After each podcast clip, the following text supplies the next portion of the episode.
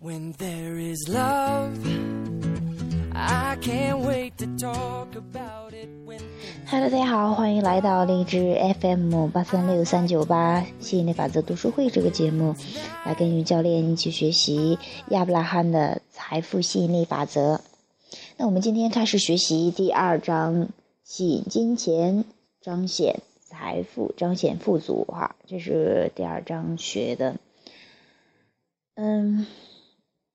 信念就是不断翻新的思想，信念是思考的长期结果。只要你倾注精力，完全可以开始新的类型，讲述新版本的自己，获得不同的震动，改变吸引点。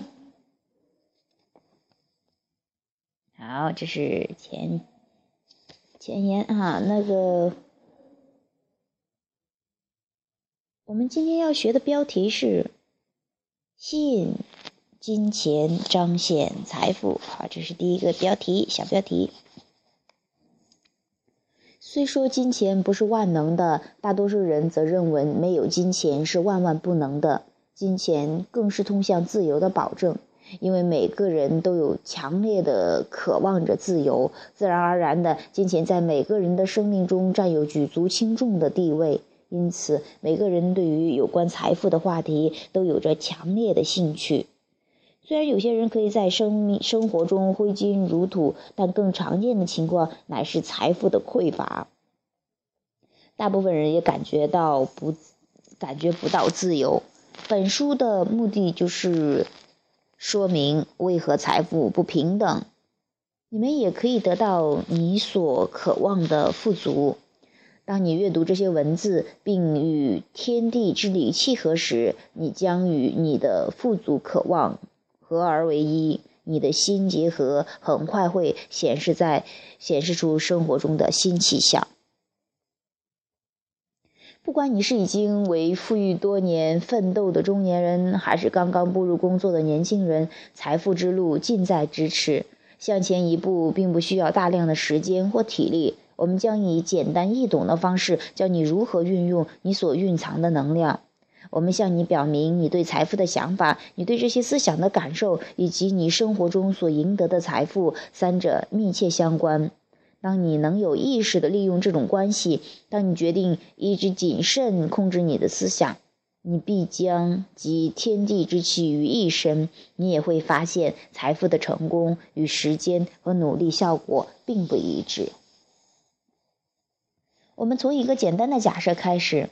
人之所得源于所想。人们常对我说：“对我们说，这不可能是真的，因为我一直希望拥有更多的金钱，但是我还是那么穷。”如果你想改善你的财务状况，我们告诉你，他们对你同样有效。财富的话题有两类：财富。大量的财富以及由之产生的自由和舒适感，财富的匮乏、财富的不足以及由之产生的恐惧和失望感。许多人误以为将“我要更多的钱”挂在嘴边就是积极的看待金钱，但是。当你谈及金钱时，你感觉到内心的恐惧和不安，因为你其实是在谈论金钱的匮乏。这之间的区别非常重要，因为前者吸引金钱，而后者将之拒之门外。自觉意识到你对财富的所思所想对你极其重要。如果你暗地里想那衣服真漂亮，可我买不起。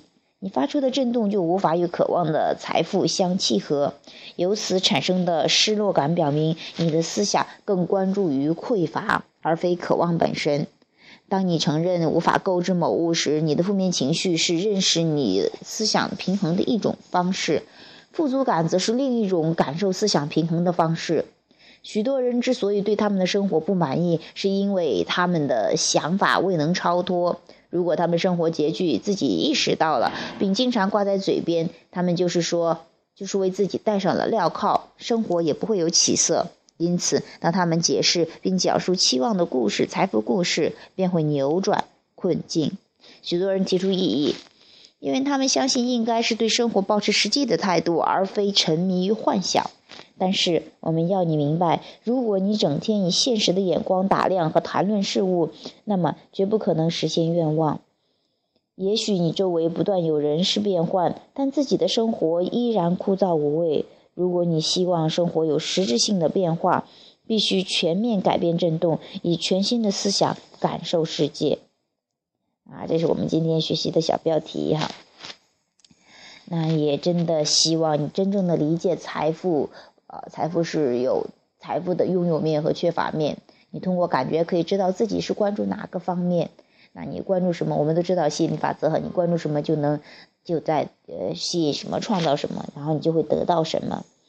那有意识的去关注财富的拥有面，啊，去讲述一个新版本的自己，新版本的富足的自己，用全新的思维去看待这个世界，看待财富，那么你将会有不一样的人生。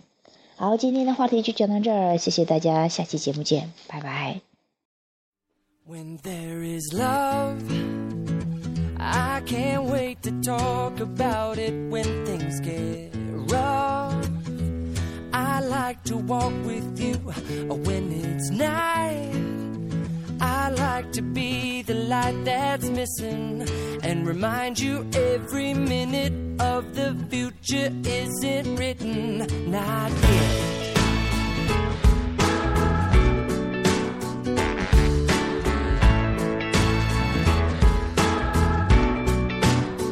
When there is love, or when the heart feels heavy, we can lighten it up. If you've had well, you can empty your glass and we can fill it back up. You know it's up to us to make it all up. So what you making up, I can make it up. That you